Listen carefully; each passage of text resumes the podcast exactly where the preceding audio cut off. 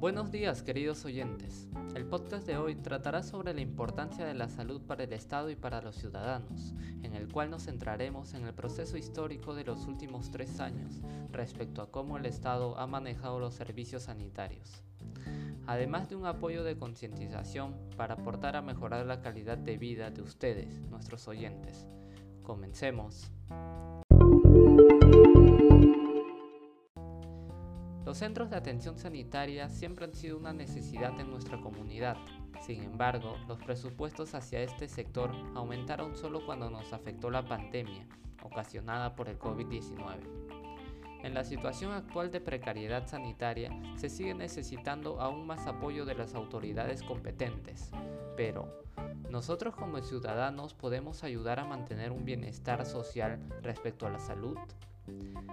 En 2019, antes de la terrible pandemia, el gasto en salud ocupaba el cuarto lugar en el presupuesto del sector público, con un gasto del 10.8% de 168 mil millones de soles, siendo fuertemente superadas por la educación, con un 18%, la deuda pública, con un 15%, y planeamiento, gestión y reserva de contingencia, con un 13.5%. Con estos datos podemos decir que la salud no era prioridad para el Estado, sin embargo, tampoco fue un ámbito que lo tenían en completo olvido. El reparto del presupuesto fue muy similar al dado en 2020, con la única diferencia de que el presupuesto del gasto público asciende a 177 mil millones de soles y contempla un crecimiento de 9 mil millones de soles, lo que significa más de 5.5% respecto al presupuesto de 2019.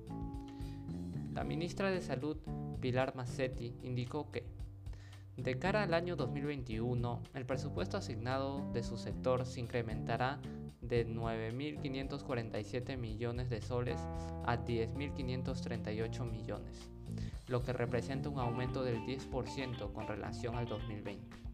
El anuncio ocurre mientras el país se prepara ante una eventual segunda ola de coronavirus.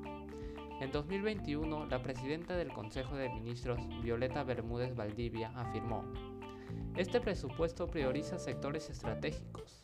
El gran desafío es entrar al Bicentenario con un manejo responsable de la economía.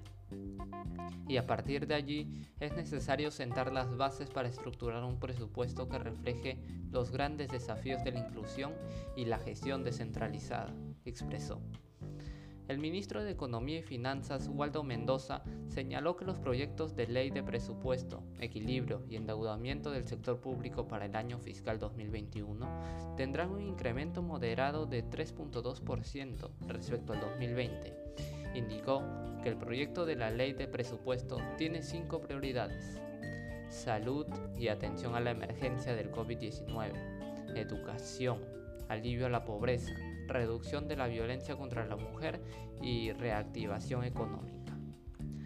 Ya dentro del contexto de la pandemia en 2021, el gasto público en el sector salud aumentó considerablemente, de pasar de ser el cuarto ámbito mejor costeado en 2019 y 2020 a ser el segundo al siguiente año, gracias a que se invirtió 20.990 millones de soles, es decir, que tiene un 11% de participación del presupuesto total, en el cual se priorizará la lucha contra la pandemia del COVID-19 y la reducción de la anemia infantil.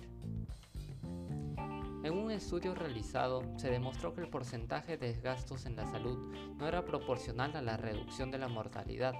Por ende, se están realizando ajustes en los gastos sanitarios, implementando una mayor inversión en conducir el estilo de vida de las personas campañas de concientización o charlas municipales acerca de mantener una buena salud con una rutina saludable. Pero no del todo es la responsabilidad del Estado en cuidar los hábitos propios de cada individuo.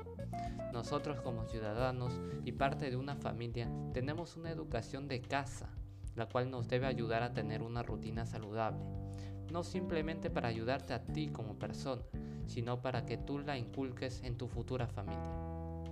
Además de que el ambiente en el que vivimos tampoco es del todo responsabilidad del Estado, en gran parte sí lo es, pero la ciudadanía debería de aportar a manejar el ambiente, ya que es el lugar en donde habitamos. Y si en caso tuviéramos problemas en nuestro entorno, estos nos podrían afectar directamente a nuestra salud, a través de enfermedades respiratorias por la contaminación excesiva del aire, por ejemplo. En conclusión, está demostrado que el gasto público aumentará con el paso de los años y gracias al manejo de las finanzas se ordenará la distribución del dinero de manera correcta, teniendo en cuenta la salud como uno de los principales ámbitos en el cual invertir para el desarrollo de la calidad de vida en el Perú dando como consecuencia una solución a los grandes padecimientos que se viven en los servicios estatales. A esto le quiero agregar que nosotros como ciudadanos tenemos el deber de cuidarnos por propia cuenta, ya que no siempre el problema de salud es culpa del Estado, pues hay acciones que están directamente vinculados con nuestros hábitos y rutina diaria que nos afectan en nuestra salud, ya sea física, psicológica o social. Muchas gracias por llegar hasta el final del programa, ya nos volveremos a encontrar en un siguiente episodio. Thank you.